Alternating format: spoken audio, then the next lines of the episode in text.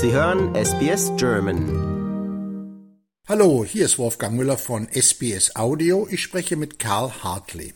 Er ist der Generalkonsul Österreichs in Australien und auch der Wirtschaftsbeauftragte. Und jetzt verlässt er uns nach acht Jahren in diesem Land. Was ist denn der Eindruck, den Sie von Australien mitbekommen haben? Na, interessanterweise ist es bei so langen Einsätzen immer so, dass man durch verschiedene Stadien geht. Anfangs ist natürlich die Lernkurve groß. Nach zwei, drei, vier Jahren glaubt man das Land dann zu verstehen und je länger man dann wo ist, desto mehr verliert sich dieser Gedanke wieder, weil ich glaube, dann ist man natürlich mit der Komplexität des Landes, mit den, mit den Details stärker befasst und da verwirrt sich das Bild wieder etwas. Aber wir haben hier acht wirklich sehr spannende Jahre erlebt mit der Prä-Covid-Zeit, dann Covid selbst und jetzt natürlich auch einer sehr neuen Zeit hier mit Energiewende, mit einer neuen Regierung. Also es sind sehr spannende acht Jahre gewesen, die, die ein durchaus tolles Bild hinterlassen. Was hat Sie denn in Australien am meisten beeindruckt? Am meisten hat mich beeindruckt das rote Herz Australiens, also die Gegend, wo Australien wirklich so ursprünglich ist, äh, so harsch ist, wie man es vielleicht auch immer wieder kolportiert und wo auch Leute in äh, Verhältnissen überleben, die schwer vorstellbar sind, aufgrund der klimatischen Herausforderungen, der Einsamkeit, der Distanz. Also das sind schon für mich die stärksten Eindrücke gewesen.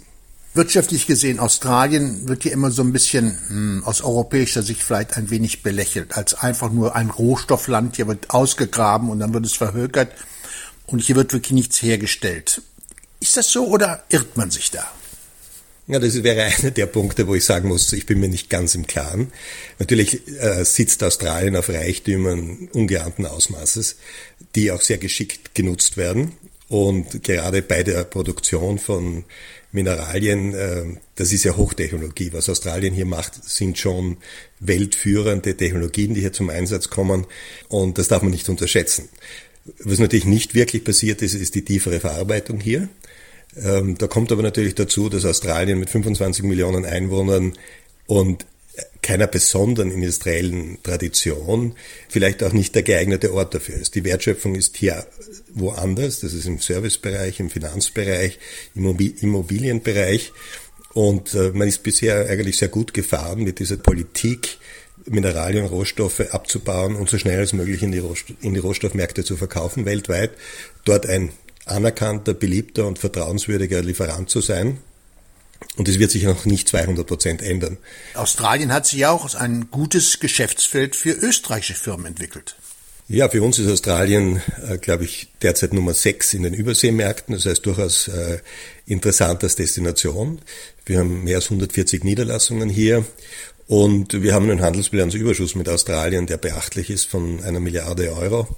Also wir sind hier durchaus äh, gut verankert vielleicht nicht immer so sichtbar wie zum Beispiel Red Bull oder Swarovski oder KTM, aber wir sind in sehr, sehr vielen Maschinen, wir sind in sehr, sehr vielen Produktionsbereichen, wir sind in den Eisenbahnen hier stark vertreten, Straßenbahnen kommen teilweise aus Österreich. Also wo immer viel Technologie zusammenkommt, wenn produziert wird, ähm, ist sehr wahrscheinlich, dass Österreich dabei ist. Denken Sie zum Beispiel an die größte Recycling Plant im PET-Bereich in Albury, wo eine österreichische Firma die Technologie geliefert hat. Oder auch jetzt ähm, gibt es ein neues Abkommen zur äh, Produktion von äh, Crystal Glass, ähm, das für die, für die Chip-Industrie wichtig ist, wo auch eben eine Kooperation zwischen Australien und Österreich äh, hier ein neues Produkt hervorbringt. Und hier in Sydney werden ja Straßentunnel ohne Ende gebohrt. Da ist ja Österreich auch mit drin involviert. Ja, das ist eine Tradition, die geht schon 30, 40 Jahre zurück, wenn nicht vielleicht schon sogar länger im, im Kraftwerksbereich.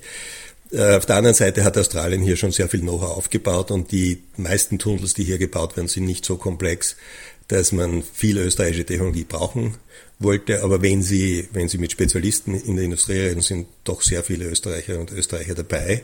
Und wir liefern natürlich auch in dem Bereich zu. Und dann dreht sich natürlich heute auch sehr vieles um Energie und man spricht überall von grünem Wasserstoff und diesen Dingen. Das sind ja auch alles Themen, die für Österreich selbst auch sehr interessant sind. Denn auch dort macht man sich Gedanken, wo die Energie der Zukunft herkommt.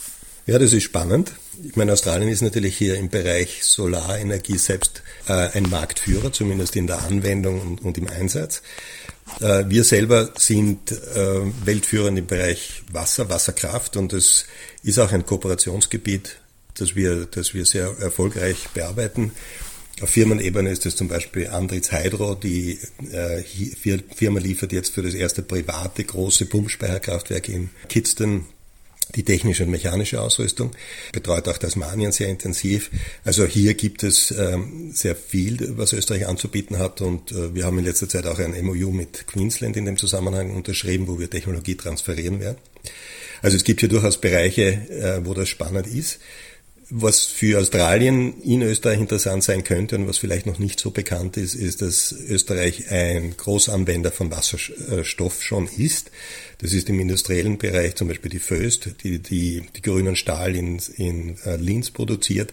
Aber das sind auch äh, Wasserstoffregionen wie die Region um Innsbruck, wo es mittlerweile schon sehr lang erprobte Modelle gibt, wie man Wasserstoff auch äh, günstig produzieren kann, beziehungsweise auch einsetzen kann im Bereich Bäckerei, im Bereich äh, Zulieferflotte etc. Also hier ähm, werden wir versuchen, noch zukünftig auch Technologie zu transferieren, beziehungsweise die Kooperation zwischen Österreich und Australien zu verstärken. Als Generalkonsul haben Sie auch viel mit der österreichischen Gemeinde und den, den Menschen jetzt zu tun gehabt. Sind denn die gut etabliert und, und gibt es da einen Zuwachs in der Größe der österreichischen Gemeinde hier in Australien? Na, wir hatten Zuwanderwellen hier. Äh, das waren dramatischerweise natürlich auch sehr stark Flüchtlinge von, vom NS-Regime in den 30er und 40er Jahren. Aber wir hatten dann auch durchaus wirtschaftlich getriebene Immigration von Österreich nach Australien in den 50er und 60er Jahren. Das hat auch damit zu tun gehabt, dass Australien damals sehr große Projekte gemacht hat, wo österreichische Bauleute und äh, Tunnelbauer auch äh, Beiträge leisten konnten. Seit den 70er Jahren ist es eigentlich abgeflacht. Aber wir haben eine gut etablierte österreichische Community hier. Ähm, wir haben sehr viele Australier, die österreichische Staatsbürgerschaft noch halten und teilweise auch jetzt wieder zurückbekommen aufgrund eines äh, Gesetzes. Und derzeit ist natürlich der, der Austausch stark im Technologiebereich, ob es jetzt Universitäten sind oder IT-Firmen oder auch im Bereich äh, Consulting-Firmen, sehen wir durchaus noch österreichische und Österreicherinnen, die kommen.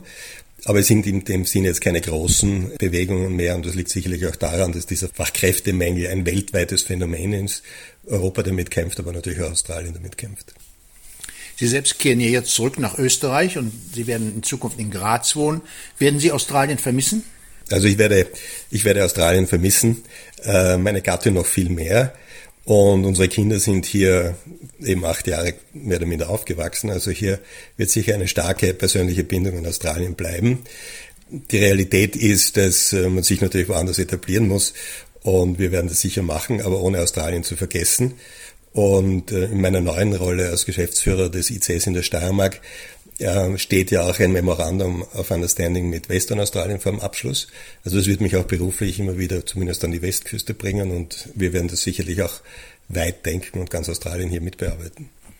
Die Australier gelten ja als sehr freundliche, offene Menschen. Meinen Sie, werden das in Österreich auch so antreffen?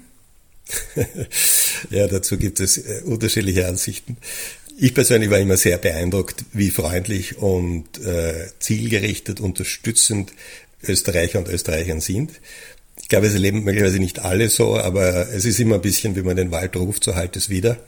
Und ähm, also in dem Sinne habe ich hier keine Befürchtungen. Und ob die Österreicher und Österreicher mit den Australierinnen und Australien mithalten können, werden wir sehen. Und vielleicht können wir dazu ja mal wieder ein Interview machen. Ich bedanke mich vielmals bei Ihnen und wünsche Ihnen viel, viel Erfolg und Glück in Graz. Ich bedanke mich für die tolle Zeit in Australien und auch für das interessante Gespräch mit Ihnen. Liken, teilen und kommentieren Sie unsere Inhalte bei facebook.com/sbsgerman.